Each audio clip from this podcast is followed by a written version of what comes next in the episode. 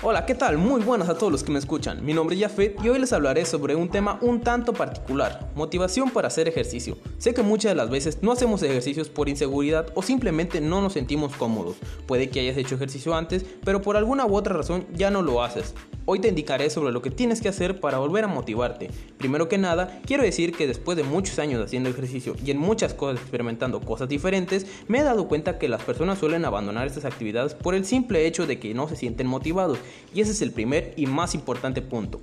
Busca una motivación. Cuando una persona se siente motivado y le gusta hacer lo que hace, suele aferrarse a las cosas y nunca dejarlo. Espera los momentos en los que suele hacer ejercicio solo porque se siente bien. Y está perfecto. Dentro de la motivación van incluidas tus metas a corto y largo plazo, puesto que esto será el motor día a día para que te sientes emocionado y exactamente ese es el punto 2. Ten una visión.